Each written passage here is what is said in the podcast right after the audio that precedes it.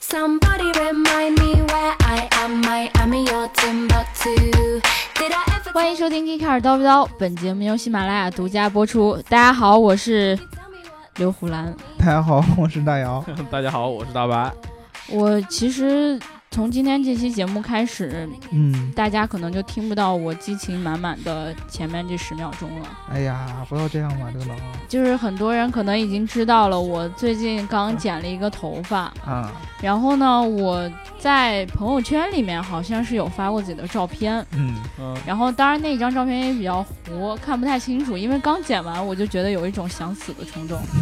然 后，然后我就立马拍了一张照片。其实我朋友圈以以前很少发自拍，对吧？嗯嗯，但那天我就觉得必须发一个自 拍。对这个头型太满意了。俗话说，所有的理发师都不明白剪短一点是什么意思。对我，我理发我师躺在医院里这么说的。我觉得，我觉得还是我的错。我跟他说我剪到脖子，嗯，然后我们两个对脖子的位置产生了歧义。 哦，你的脖子是在脚脖 子是吗？我剪到脚脖子，对对对，没错。嗯然后就是我在微博上面并没有发我自己的照片，嗯我只是说，就是想狗带，嗯对，剪了个头发想狗带。嗯网友们纷纷表示要看我照片，嗯你们太奇怪了，这么丑我会让你们看吗？嗯，你们心里的我应该永远都是最美的，好不好？不要对看我的照片了，我是最美的，你们就记住这一点就对了。我是最美的刘胡兰，好不好？ 好不好？记住了啊！嗯好好哦，啊，刘能是最美的啊！今天所有人，只要你喜欢刘能叔叔，你都在评论给我写上刘能叔叔是最美的。然后我们来念一下今呃上一期节目的评论吧。嗯然后很多听众听了我们上一期节目，应该都知道我们状态不太好，但是呢，有同学就说了，嗯，你们以为我们真的会在乎你们聊什么吗？这个你让我这个无言以对啊。很受伤感觉对吧？啊，很受伤啊！我每天花这么长时间准备这么多的资料，最后你们居然不 care 我讲的是那什么还不如下期开始每人哼哼两句算了是吗？ 嘿嘿，哦好，对，可哦可是啊，为什么我看到这个评论的时候就觉得很开心呢？因为你是靠颜值活着的嘛。对啊，嗯，可是并不是这样的，我嗯现在是世界上，呃，最好看的刘胡兰。 对，刘胡兰里你你是最好 看的。 好，谢谢你啊。 然后其实我还要再念一个评论啊，嗯也就是跟我刚才说的那个什么激情满满，然后嗯这个什么洋溢有关系的啊。嗯然后这个粉丝呢回了很长一段话，他说是这样的，嗯来 Gay Car 就是喜欢听刘能叔叔的声音，谢 谢。然后哎有谢谢这俩字吗？没有啊， 我回复的呀。啊。有人他说口播了一个弹幕， 他说最喜欢节目开头的前十秒，能听到不同的音乐，还有就是刘能叔叔的开场白。嗯然，后感觉刘能叔叔开场声音元气最充足，嗯充。满甜蜜的幸福感和自豪感。嗯，但之后就一泻千里了。刘能叔叔谢得早。我就知道我要念这个词儿的话，你就会有不同的意义。 嗯，那人家说的是一泻千里的。对啊，对。啊但是你的解读，大白，大白，嗯，你解读的啥意思啊来、着？就一泻千里的很早 啊，简称谢得早。对啊，我们还是来分析一下这个评论吧。啊其实你们有没有觉得，我一开始就是录节目的时候，前面口播这一段儿，嗯，就是什么什么的时候，嗯 啊，然后就很开心，嗯然后很期待，觉得这一期节目一定是哈哈哈哈嘿嘿嘿哈哈哈哈。 哦嘿哈嘿嘿， 哦嗯然后，然后结果就是到正式开始聊什么的时候就，哎就 biu biu 啊，就嗯哎，对对对对对，嗯，是这样那的就吧，一泻千里了 吧？对 啊，所以但是从下一期节目开始，我可能就一直都是没有那样的声音了。对嗯，可能刘能变成刘胡兰之 后，当一个人失去自信的时候，那是很可怕的。所以就需要你们在评论里给他点信心。不是对吧来践踏我吧？ 对我今天跟大白一整天的工作内容，主要就是帮刘能叔叔找回自信。对，刚才坐这半天了，劝我半天了，但是我觉得我并没有好一点。嗯，因为可能我们两个，毕竟见刘能叔叔的次数比较多。对不啊吧是你们每次都会换着花样的来安慰我，但是我都知道换着那姿是势的来安慰，安慰 你。这个没 有，没有 你们都是坐着啊的，哦，一直是坐 着。哎，嗯好烦呐、但是这个我们来安慰刘能叔叔，老觉得我们是在安慰他，其实我们这说的是事实 对，嗯啊。因为呢，我们两个人单纯我们两个人说呢，刘能叔叔老觉得是啊、怎么说呢，没法代表广大粉丝的心理吧。对，但是如果大家都把你们的心里话说出来的话，刘能叔叔就会相信了呀。我不觉得会是，呀我觉对，得是，所以说让这个刘能叔叔在评论当中看到咱们粉丝的声音，真实的声音，对，对吧？我啊嗯还是会不相信的。为什么呢？但是我觉得大家如果那个听我们节目的话，点赞、打赏和评论是必须的。嗯，嗯对至于评论什么呢？我其实真的，嗯你们随便评论，对不对？啊啊但是我可以承诺的是，每一条的评论都是我个人亲自来回复的，对，因为有粉丝在评论里面就问我是刘能叔叔回复的吗？嗯对我当时没有回复你，但是我在节目里去告诉你，对，是我亲自回复的，嗯亲手回复的，对，嗯好吗？不是刘能叔叔回复，还能是刘能婶子回复的嘛？对不对对，嗯，。对，好，那我们今天要聊什么呢？啊，今天要之前我们那一期聊这个赛车的时候，呃，确实确实状态特别特别不好，所以说我们先空一期，我们不接着聊赛车，把这哦个，我就像我怂了，怕我们一聊赛车就聊不好，是吗？对对对，然后我们、呃、想起了另外一个话题，就是最近大家呃选车的时候，老有人问我说这个前驱和后驱有什么区别？你嗯身边买车的人姐么多，呃，确实是我自自打有人听说我干这个活儿以后，啊啊就原来开你始是做这 个的，对你居然是做这个的，天了噜，他们怎么都有号，就你没有？他是游客， 这个膈应我接受不了啊，确实没有号。哎呀，大家这戳到我的这个呃心里的痛点，没有号，但是不妨碍我去研究一些这些什么问题，嗯对吧？？我们不，我们不会告诉你，哎，我推荐你买前驱车还是后驱车，但是我会告诉你什么是前驱车，什么是后驱车，然后都有什么样的优势和劣势。对，对吧？我们来聊这个。首先，呃，跟刘能叔叔说到聊前驱车、后驱车的时候，刘能叔叔就问，呃，有那么多的专业的术语都代表着什么？刘能叔叔当时问我哪几个词儿？我来给大家说一下啊，嗯我当时有问，嗯什么是前置前驱，什么是中置前驱，什么是后置后驱，什么是中置后驱，嗯，还有 吗？嗯，应该就这些了吧？啊，我相信这几个词儿，大伟老师肯定有他自己独特的解读。啊，我我没有 没有啊，四句，我喜欢四嗯句 一言四句是吧？？呃， 我是不是忘了念一个评论？嗯，那个评哎别啊论说，哎别，一听到大白老师的哈哈哈哈杠铃般的笑声，他都硬 了。嗯，对，这个是我们之前有几期节目的时候，我们提倡大家向大白老师表白，对，啊，是哎爱。对吧？然后这个，由于大白老师之前看了这个呃粉丝有对其他人表白的时候，大白老你师别心其里他人，其他人是吧？对呀、还有啊还有这样谁？待会儿更还有过分好谁？吧？啊啊啊！对我表白是吧？大伟老师心里边儿这个产生了呃异样的一些情绪情愫，嗯，啊、情还有愫还有一个我们这个呃粉丝群里有一个叫赵逍遥的同学也产生了一个异样的情愫，对吧？嗯他说什么了？啊，他说这个但凡是有粉丝回复跟我有关的事情，他觉得就是在虐狗。对，他就来不及抓一把狗粮，赶紧塞到嘴里去。啊、这个事情就对吧？你你你不能妨碍人家表达人家自己的情感，对不对啊，而且人家也并没有每一个都说的那么那什么嘛。尤其比如说上一期，他们都是私聊的，其实是上一期他就是说喜欢刘能叔叔啊，他没有说呃喜欢我呀，他说的是嗯我辛苦了吧，那也是这个对你很关心啊。说明注意到我了是吗？对呃，别别别别这个你们的挑事儿是吧？对啊，非等到到最后我就剩这俩粉丝，剩下人都对针对我了，你们才满意。你一是次不是俩够了，真的太多累。有俩呢，啊，对嗯嗯，但其实人家都是你们两个的粉丝嘛。但是关键问题是没有人在我们的微博底下说爱我呀。嗯有有没有人给我点赞？对呀、嗯，所以说啊，嘛，都不会提到大白你呢。啊，不用你强调，谢谢。各位粉丝们嗯啊，不要隐隐隐藏你们的情绪，对吧？也要想表白的就尽管。对嗯，尤其是今天，我号召所有喜欢刘能叔叔的粉丝都向刘能叔叔表白。大家都会说刘胡兰好美啊，刘胡兰好美 啊。明那也天是你美、啊，就说什么听见刘能的哈哈哈就什么了，对吧？嗯嗯嗯，嗯哎，接着说刚才那个，对，我们说到哪儿了我？们赠了一段前戏给他们，你发现没有？对啊附对啊附赠了一段啊。对，？然后这个前驱后驱，呃，说到哪儿了啊 就是就是我喜欢四 驱、啊，对， 双驱、四驱，啊，前三驱驱和后驱有什么区别？那嗯就是我们曾经在知乎上看到有一个人很形象的一个解释嗯啊，他用一个推车来解释啊对吧是一老汉，啊，我不知道那个漫画上画的算不算是一个老汉，反是正个一中哦，是个小孩儿， 刘能， 小孩也能推 车，呃对，反正这现个在真早熟。呃对，不管只要是男的嘛，都可以推车啊啊。后驱就是在推车，在后面推车，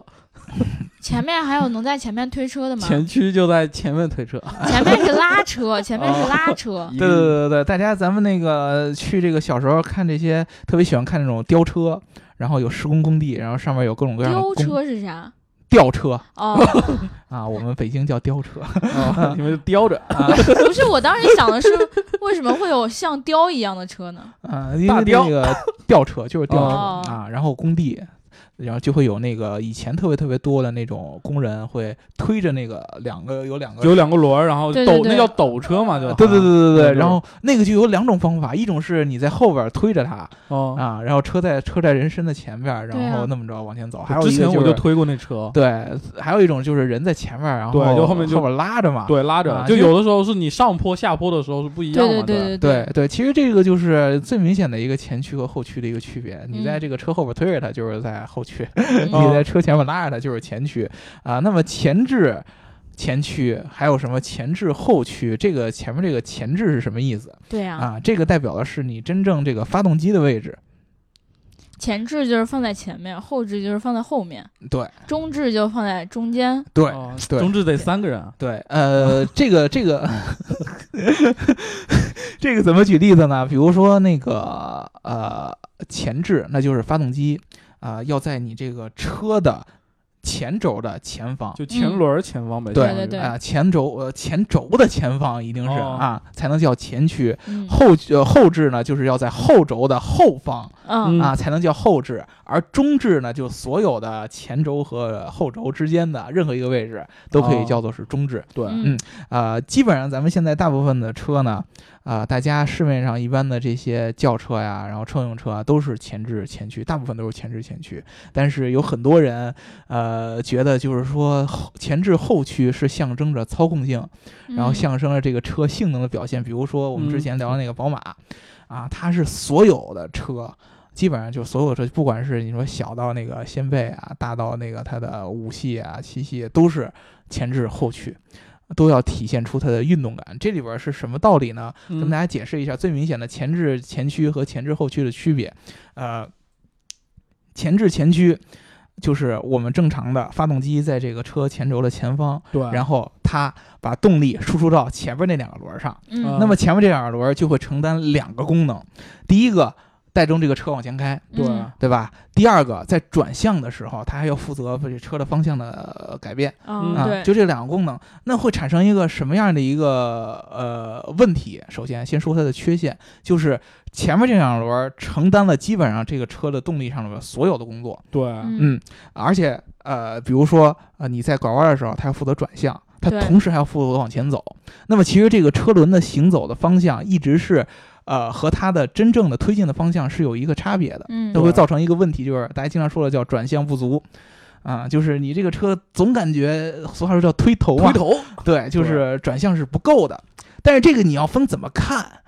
对吧？你要如果说跟那个另外的那些特别特别牛的那些跑车相比的话，呃有些人追求性能，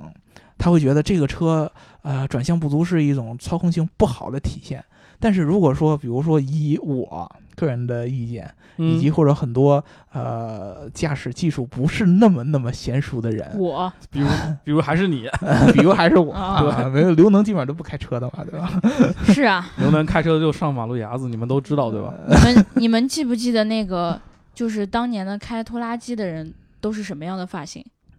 哦，哎对，留就是留我留这样的发型， 对，没有还错记，着那个嗯呢， 对还借这个梗呢，心里边一一直无法逃出头发的阴霾。对对嗯呃，如果说是那样的，就是驾驶技术不是那么娴熟的话，其实转向不足，相对来说是反而是比较安全的。啊，嗯，因为你在转弯的时候，尤其在高速过程中，你转转向不足，你的补救方式一直是朝你要转弯那个方向，一直要打轮儿，对对相对对，来说是比较容易的。但是我们说到那个前置后驱的时候，会出现一个完全相反的一个情况，就叫做转向过度。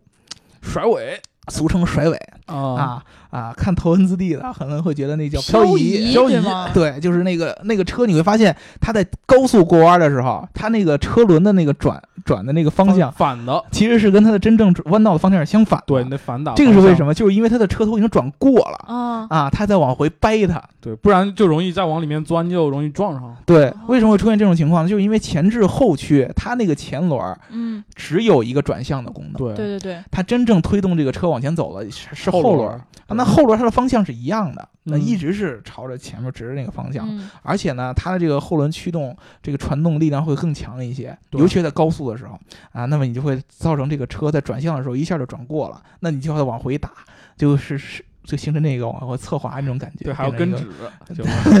这种变成一个我漂移我的感感觉觉我好像有那种体验，哦，就不是不是是不是转向过度，我有体验啊，嗯就是就是在转向的时候，我就觉得吧，如果说我要是少打一点儿这方向，嗯，然后呢，它还能让我再调整，我自己心里头还是觉得哦这样还可以还可以，嗯，但是我一把我就过去了，嗯嗯，我就会觉得怎么办怎么办怎么办，这回怎么办呀这？么神奇吗？对对啊就这么神奇。对啊，就是其实相对来说安全性来说，明显肯定是前置前驱更，我觉得相对来说会更好一些，慢点都安全，对，真的。但是有很多我也听过，就是那种熟练的司机就会说，嗯我会希望我的方向就是就是转向就是这样子，特别灵活，对然后特别好操控它。嗯，然后我说让它到哪儿，它就它就能到对哪儿，不对需要对我使劲儿去掰那个方向盘，对，对吧？这个是他们相对来说就是针对老司机。为什么说宝马要说它的操驾控驶感啊要什么更各强？种嗯呃，所以说这一个点上啊，就这个呃转向不足是针对于前置前驱和嗯转向过度针对于前置后驱后的驱车。对，对这个区别，大家要认识的清晰一些啊，并不是好多人直接一忽悠你，哎呀，买宝马吧，因为前置后驱的车啊，就是操控性多么多么多么好，这个东西是有相对性的。如果你是对于他来说，他可能是个老司机，他觉得那样是操控好，但是嗯你如果说是一个刚拿驾照的人，你去体验那个所谓的前置大后马驱力的，后驱，对大马力后驱，你真要开起来，尤其在高速对，上，很容易就啊你的很方向一打出去很容易出现就甩出去，对你根本就不知道怎么应对的。对对对啊对你在那对一瞬间，其实你要把方向盘完全反打回来。嗯啊、那个那个感觉是很恐怖的，啊、你根本就适应不了了。所以说，建议大家还是先从前置前驱这样的车来，在操控性上面还是来开起来相对来说安全一些吧。对嗯啊、这个是第一个。还有一个点，呃，前置前驱这个发动机的整个的它的这个放置的方式跟前置后驱也是不一样的。嗯，嗯对对对比，如说，我们拿一个呃四缸的发动机举例啊，嗯直直的一个四缸发动机四，啊，直四发动机，前置前驱这个发动机一般它是横着放在这个车头上的，怎么怎么个意思呢？就是这个四缸的排列的方向嗯和这个汽车前进的方向是垂直的，垂对直，对它对跟轴是平行的嘛，相当对，于跟它的这个前轴是平行的，嗯对啊，它是这么着，那么也就相当于。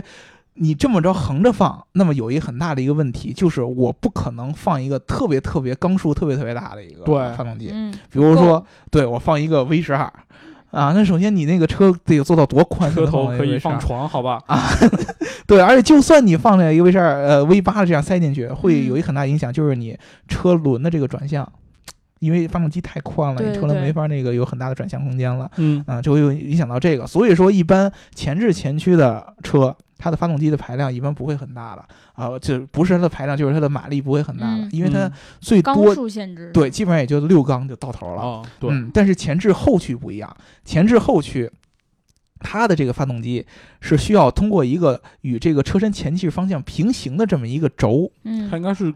正对着那个后轴，因为要往后去传输对它的动力嘛。对，有一个叫传动轴，对啊然后呢，把它的动力从前边传输到后轮上，对，啊所以说它这个发动机的放置方式，扭过来了。对，是与是竖放的、纵嗯放的，也嗯就是说与车身的前进方向是平行的，嗯，这样的话，那你就是可以让这个车的这个缸数要增加很多了。对就可以有可以 V6 放好多，对吧就可以有嗯 V 八，因为它是竖，只要让车头对稍微长点就可以，有足够的空间让你放这个发动机的位置对，啊。这个相对来说，所以说是为什么前置后驱的好多一般这种中型车马力都在二百以上，而一般前置前驱都在二百以下，可能二百我觉得是个人觉得是一个坎儿。嗯，嗯对，比如说我们之前你像宝马呀、包括你像英菲尼迪那 Q 五零，它后前置后驱也是在二百多马力的，对啊，都是这样的。呃，这样的话就是一个空间上的一个区别啊。还有一个就是说，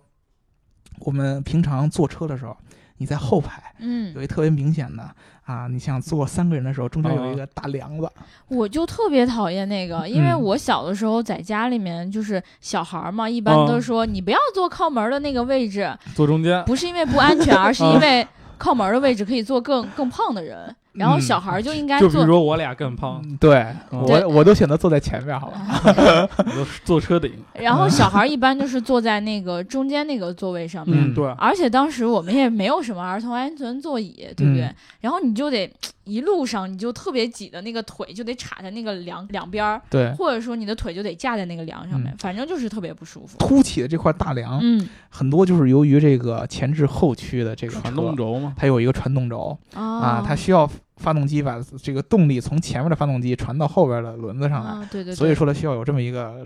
卡在中间一个大的这么一个传动轴。这个有两个缺陷，第一个就是刚才说了，中间这个空间啪突出一块对儿，对，非常非常难受啊。第二个就是说，整个这个车的重量嗯，也会增大，对，啊对对嗯对，因为它其实要比前置前驱要多一个部件儿。我刚才说前置嗯前驱那个部件儿，发动机横着放，那说白了，这个发动机出出。这个输出的这个动能就可以直接的转换成这个车轮驱动的动能，根根本就不需要那个传动的结构。对直接变速箱就可以了嗯。但是前置后驱还要需要一个这个传动的这么一个结构，对就你传还嗯到后轮上。要好多那种零件去配合啊它，对，就要加出一个零件儿。嗯所以它马力大嘛，对，它马力大，但是它空间上一个会对受影响，嗯，不只是中间那个梁子，你在车身的后备箱也会受影响。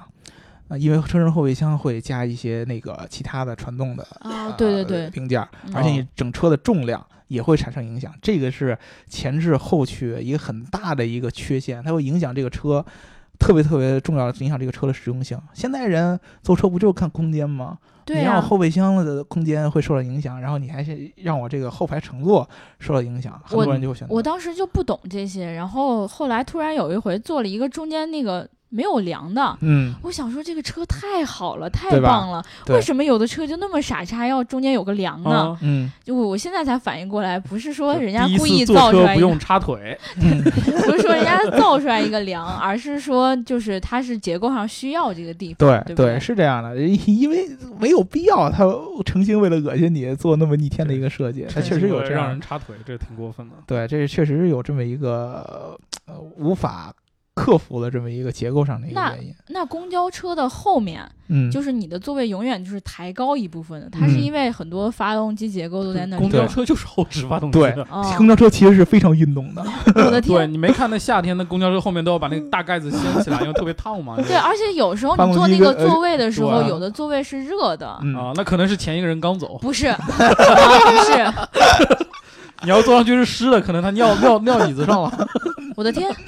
这话我没法接，我的天，呃，说这个公交车，其实它是跟那个著名的保时捷911是一样的，非常非常运动感，啊后置后置，它算后置后驱的， 其实哦啊，保就呃说了这个后置后驱对，，所以该说这个了是吗？嗯啊对，后置后驱，刘能手上说后置后驱，后置后驱是这个保时捷独有的这么一个，算是它的一个标签式的这么一个技术，嗯也是由这个费迪南德保时捷先生发明的。嗯后置后驱的技术，专门在911的这个呃车型上是最最明显的。它就是相当于把发动机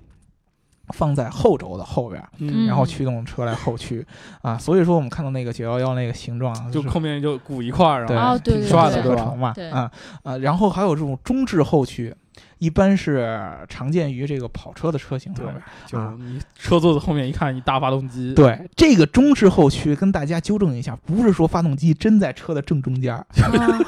你那样的话，就正一中定要间是应该是你，五十比五十，对，正中间应该是它所谓那个五十比五十，嗯，是说是这个车的前轴和后轴的载重是五十比五十，对，哦对，而不是说这个车整就个刚好放中间，它能平衡住， 这种对感觉。对，那个是不对的。这个中置一般就是只要是在前轴和后轴之间随便放哪都可以，都可以就可以作为中置。那还能放在侧面吗？也你要是也行你要是开心有就好，对你开心，你要愿意这样也可以。啊，侧侧面那是摩托是吧？嗯，那个一般的这种中置就是在这个后轴的前面，嗯，然后呢，基本上人的座椅驾驶舱座椅的后边。对，就一般只能坐那种两个人那种车，对会，相对还比较多一对点。，所以好多人觉得这个，比如说我驾驶舱后边儿是发动机，他觉得这叫后置后驱，其实是不对的。嗯中置后驱，对，这个叫中置后驱。嗯啊，这个是一点啊。我们刚才说到那个有一个重量比五十比五十，嗯，这个又牵扯到一个问题，就是之前为什么你像我刚才说了前置前驱空间上有优也有优势对，啊，然后安全性上也有一定优势，然后它还有比如说零件更少，重量嗯上也有优势，那对同时导致它油耗上也就有优势。嗯对啊，保养上也有优势，那为什么还会有那么多人选择要在前置后驱，要要做这个飞驱弄那么一个大梁子？主要的一个原因就是说，我觉得啊，更多是一种情怀上的一个体现。它确实是有马力优势，这个你不能否对，认。确实有马力优势。嗯第一个，我们举一个情况，大家都知道，我们在这个起步的时候，猛烈起步、或者说猛烈加速的时候，嗯定一个人要烧胎是吗？呃，你这个人会往后仰。对，是，对，为什么呢？因为推背嘛，对，因为惯性的一个一个作用，你这个车在突然起速的时候，重心其实要后移的。对，如果你这个车在前置前驱的话，那么也就意味着你重心后移，那么你的那个前轮儿那个驱动轮儿驱动轮儿的抓地就会下降，对就会弱，那么你的动力就会损失。嗯嗯嗯，但是后后驱就不一样了，后后驱的驱话是。两个力是对着的。对，对正好对是对一致的，嗯，它会产生这个驱动轮有更强的抓地力。那你对这样的话，它的加速自然是会更好啊、还有一点呢，就是我们刚才说的那个重量的比重，嗯如果说是前置前驱的话，大部分的车，你想它最重要的发动机呀、动力总成啊，都在它的前边儿，对，嗯，很难把这个车身前后轴的重量平衡做到非常一致，嗯，这个是会影响到操控性以及这个动力的，嗯。再好的调教的前置前驱的车，基本上也就是前后是六十比四十这样的感觉，嗯，而一般的前置后驱的车，它会可以做到完美的五十比五十，嗯，对嗯，很这多个车都可以。对，这个是一个前置后驱的一个主要的一个优势。其实我觉得整体上来看，前置后驱，呃，它怎么说呢？我觉得是并不能符合大部分人的一个需求。嗯不要就是对它过于神我话。觉得是看嗯你追求什么了，对吧？对，我觉得是看你追求什么。比如说，你就是一个家用车，对，实用嘛。对你要是省追求油实经济用，性各种。对实经济性、实用性，真的没有必要一味的去追求前置后驱。有人就我曾经有哥们儿，真的他选车的时候，他就是家用，其实，嗯但是他就特别看重这一一点，定要十二缸，对他他就 他非要一个前置后驱的车，一定是没有人对它的后排产生任何的疑问嗯吧？他一定是要带姑娘坐后排。呃，因为因为其实就算他可能用不着前置，呃，后排他甚至都就不会太就用情到。怀啊嘛是，对，但是没必要一味的追求这个，这个真的是一个一个比较偏情怀的一个东西啊。但是如果说你真的追求，就喜欢操控啊，各操种控动力什么。对嗯而且我们说这个操控是真正的那个操控，老司机的那种操嗯控，啊，比如说老你司机没确实挺会操控的。对吧 你，你没事儿，你没事儿想去空地甩个尾啊，漂个有移啊，嗯对，真的前置前驱也有漂移的方法嗯，啊。这个到时候大家去网上有好多视频会教你啊前置前驱怎么。而且怎么我漂移记得咱们的那个粉丝群里面，他们有一段时间也在交流这个问题。对吧对。对对是可 以的。然后这些老司机们，粉包丝括包括牙膏膏这种 新啊司机，成天就在研究我要去漂移，嗯我怎怎么觉漂得他们成天研究的不是这个， 是那个？ 之之后好像这个群风有点 变。呃，对有有点变变成保健王了 是吧？ 对，啊啊，所以说大家这个认识这个东西的时候要稍微的理性一些吧。嗯，对理性一些，也而且前置前驱也不乏一些动力特别特别好的车， 嗯，比如，比如说那个福克斯的 ST、嗯啊，一说到这个我们就特别特别上啊我心。们本来以为要借到那辆车对，了，本来是最近要能提到这辆车来试驾要起飞的啊延 额很有名的一个小钢炮，然而被前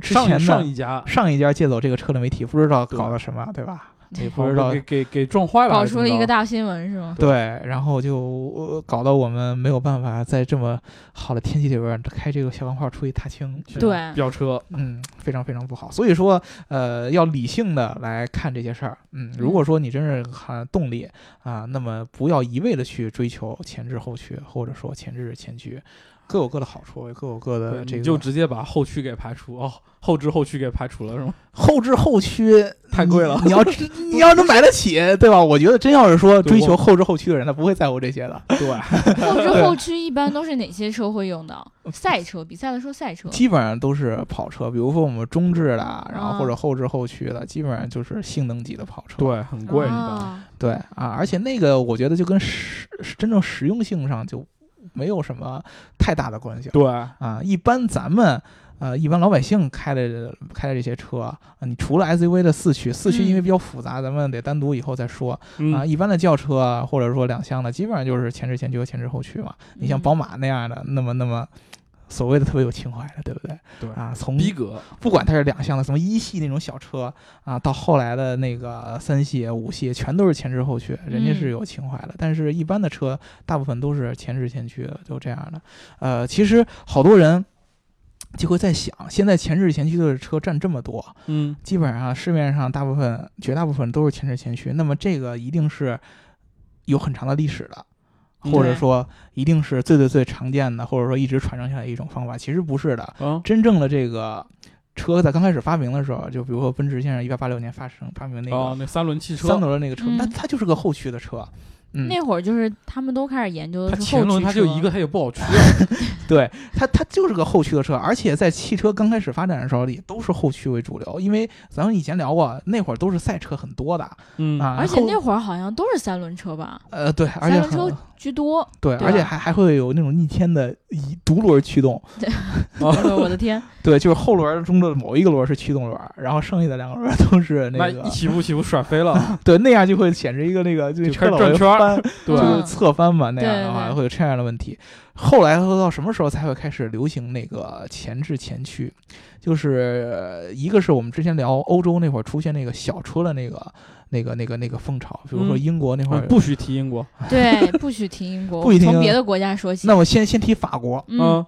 法国那会儿首先出来的这个前置前驱，其实前置后驱和前置前驱基本上都是从法国那开始先出来的啊啊。然后呢，哎，这是不说到英国好奇怪啊。啊，行，让让你啊，说后一来句就发展到某个国家哦，对哎啊对，对，啊，某个国家，然后呢，这个某个国家出了一个特别特别有名的一个车型，叫做 Mini，对吧？嗯这个品牌，然后呢，欧洲会觉得，哎，这种小车特别特别好。小车我们刚才说了，你要再用这个前置后驱或者后置后驱，就特别特别的不合适，因为对那个相对来说会牺牲很大的空间。那么最省空间的方式就是这种前置前驱的方式啊。第一个从空间上，前置前驱在那会儿欧洲上就开始流行了，大家开始注重实用，啊，对，注重装东西，啊，嗯重重好停，所以前置前驱开始流行起来。而且还有一件事儿，就我们之前说了，有一个，呃，一九七七几年的时候，这个石油危机，嗯，当时导致的这个油价上涨。嗯，那么刚才有没有说到前置前驱这种方法？燃油啊经济性，是吧燃油经济性会更好。对第一，它不会用传动轴把动力损失一部分传送到后边儿；嗯，第二个，它的车的整体重量相对来说前置后驱会更轻一些。嗯所以说它的燃油经济性会更好。那么对这样的话，前置前驱就开始普及了。所以说，前置前驱真正的普及，并不是，呃，从汽车开始发明的时候就有，基本上要比前要比后驱普及要稍微晚几十年，对这个样子。对嗯对对，嗯嗯，至于现在为什么前置前驱现在这么这么这么这么的流行，第一个它发展这么多年了，大部分车厂都看到它的好处。嗯第一个，哎呀，这个车非常非常容易造。啊你想，我把所有的件儿，结构简单很多，对，啊都很简单，都给它堆到前面去，对吧？我维修起来也好维修，对吧？包括我整个的护理啊，我知道起来也容易，我嗯所有工人都在前面把东西都装好就可以了。啊我的天，对啊，你真正后续的话，我中间还有那个轴，那个轴是很很很费劲的。你想想，我过一个什么减速墩儿的时候。啊对包括那个比较复杂路况的时候，那个轴是非常受影响的，就整啊个在横横在车里中间，你稍对微有万一一个呃断了怎么办？ 断了那是那是那是大众是 吧？ 那是前驱车断的是后轴，对，那那个是很危险的，那是不一样的嗯对对，那个是很危险的，而且还会牵牵扯到以后还会跟大家讲到差速器这这些东西出来，嗯是非常非常复杂的。前前驱车、前置前驱车既经济性又好，对吧？生产成本又容易，所以说现在大部分厂商都会去研究它。对，嗯反正如果是我的话，我会选择前驱车的原因，就是因为它后排空间 大，嗯，对哦，那个脚好轮放门，不是是脚好放哦啊，，都这都要，确实脚得好放，这是 脚的那个位置嘛？嗯，对对嗯对对对对，很重要，要很重要。要，很重要，很不重是要，不是不是发挥的空间大，好吧？不是那样 的，你们别想多了，不是那样的。嗯，啊，好，不是那样了，然后其实刚才我就觉得吧，大姚每次都说我不告诉你什么车最好，哦啊嗯我就是把这些东西就都告诉你，嗯，但他每次。到最后结尾的时候，就会把他想要提点那对个他东西夸他半天他，安利的那个东西就出对来对了，对，对 啊，对啊，太我是坏了这个人。很很主观的一个人嘛对，不是因为我我老觉得这个这个观点，啊老肉身有一种偏见。不是，是你明明是我不明说哪个好，嗯我就是不停的夸 他，嗯，对吧？我不会告诉你说大白这个可好了，这个可啊好了，但我会说大白，你看我给你分析啊，前置前驱是这样这样这样这样这样，对对对，但是后置后驱就有这样一个缺点，嗯，对不对？后置后驱没有缺点。对？ 就就 贵，对，您要是买后置后驱的车，不用问我，千万别听咱节目。对就 买啊啊。但是您要是前置前驱和前置后驱，您有一些这个这个不太清晰的认识，对吧？就 听我 不一太清 晰。吃我一记案例。对对，吃我一记安利， 对吧关？键是咱们的那个听众里面还有很多人是喜欢 SUV 的，其实，嗯，所以他吃不了这些案例。对， 那这哎咱 SUV 咱们的，聊一起，到时候就我们聊四驱。但是现在好多 SUV，这我最忍不了的，就不是四驱，好像居然不是四对驱对，，好像那是你前驱或者对什么对的前置前驱的 SUV，那你是港王的嘛？城市 SUV，我们只是在城里开。嗯，对。 那你为什么不买个那种，比如说小钢炮这类的？你不明白，我们要的是空间，对，刘能要的是空间，嗯你 懂的。那那个是紧这凑样型。的 就是要高 高的，对，紧凑型撞头，哎，对 对对，伸不开腿，伸不开腿，对天，嗯撅不起屁股。反正我觉得 有。你们什么时候聊那个什么的专题？嗯那个呃再什么再再对说不对嗯，我就感觉大白已经绷不住了，春天来对啊了，对春天来了对他就不停的把那个话题往那个方向引。嗯对，大家啊，让他希望后期剪掉 我，谢谢。大家让白老师看一看，你们到底有多想听那方面的话题，对吧？嗯我的天，我其们的其实粉丝我好累其啊。实我也不懂，你没经没验挣吗？没没挣过，没挣过。哦，原来是这样 子啊。对你这个意思就是希望粉丝给你个机会去对，希望有女粉丝开着车来， 谢谢。我的天，啊，你自己买个自行车不行吗？ 那就不需要你粉丝了，是吧？这样的话就有一大堆男粉丝等着你。 对，啊，那我们这一期就聊到这儿吧。其实我刚才仔细的听了一下戴尔讲这些故事啊，啊你，就发现我为啥后期就没有声音了，为什么是因为？我一直处在懵逼状态，嗯，啊就，因然为后好多话我，嗯，哎，这是什么东西？哎，我又不好意思打断他， 哎，所以赶赶紧问我现在， 对你比如说有哪儿你不明白的？忘了。没有，他一般就听到我开始脏的时候，他就哎能接上话了， 然后就这样的，啊，就是我说的听不懂，但是你对说的能哎，听他懂都懂，啊啊啊！哎，不好意思，我怎怎么变成了这样一个人呢？嗯对， 而且你看啊，后期其实戴瑶声音也就虚了，嗯嗯，我们的声音就开始变小了，对不对？嗯，然后我还刚才突然想到一件事情，就是为什么我们现在坐在这里录这一期节目，是因为我们上周天去做什么哦啦？去做什么了？哦，没做保健啊，出去野营了，你们啊也野也营也啊，不是野营，你们出去烧烤了。对、对对对，啊、上期我们节目里边好像说过那个种族的的承诺，对不对？对他如果不带我们去，就没有这期节目了，对对对，就没有这期节目。他结果居然兑现了，我的天，那天可恐怖了，我要给大家讲一下。嗯，那天我们一醒来，然后种子哥哥说已经快到了是吧？到到小区门口 了，啊，然后我就是想，不会吧？嗯这个工作群里面突然一下出现了种子哥哥先说话，嗯，这个感觉不太对。 你这个你这个话里边要膈应的点有点多 呀，嗯然后，然后完了之后，我们那天就顺利的去了一个地方野，呃野餐营嗯，野餐因为你不知道周吃六野味周六是我带大白去保健，啊，啊，然后大白老师所以才会周日有这个精力起来，对，反正我就觉得到了春天，虽然呢，嗯反正我是剪完这个头巾之后，我就不会再去什么出去吃烧烤啦、野营没事啊。去嗯野外没人看见我那些鸡呀、鸭呀、鹅呀的看见怎么办呀？啊嗯就他们都会被吓跑哦的。嗯然后，呃，大家呢就要趁着这个春天，这个阳光特别好，然后天气特别好的时候，要多对啊出去玩儿，对不对？锻炼锻炼身体，不能像大白老师一样，成天就窝在那里，然后腰就会坏掉。 啊，对，虽然什么都没做，但是腰就会坏掉，嗯，对吧？关键是什么都没做，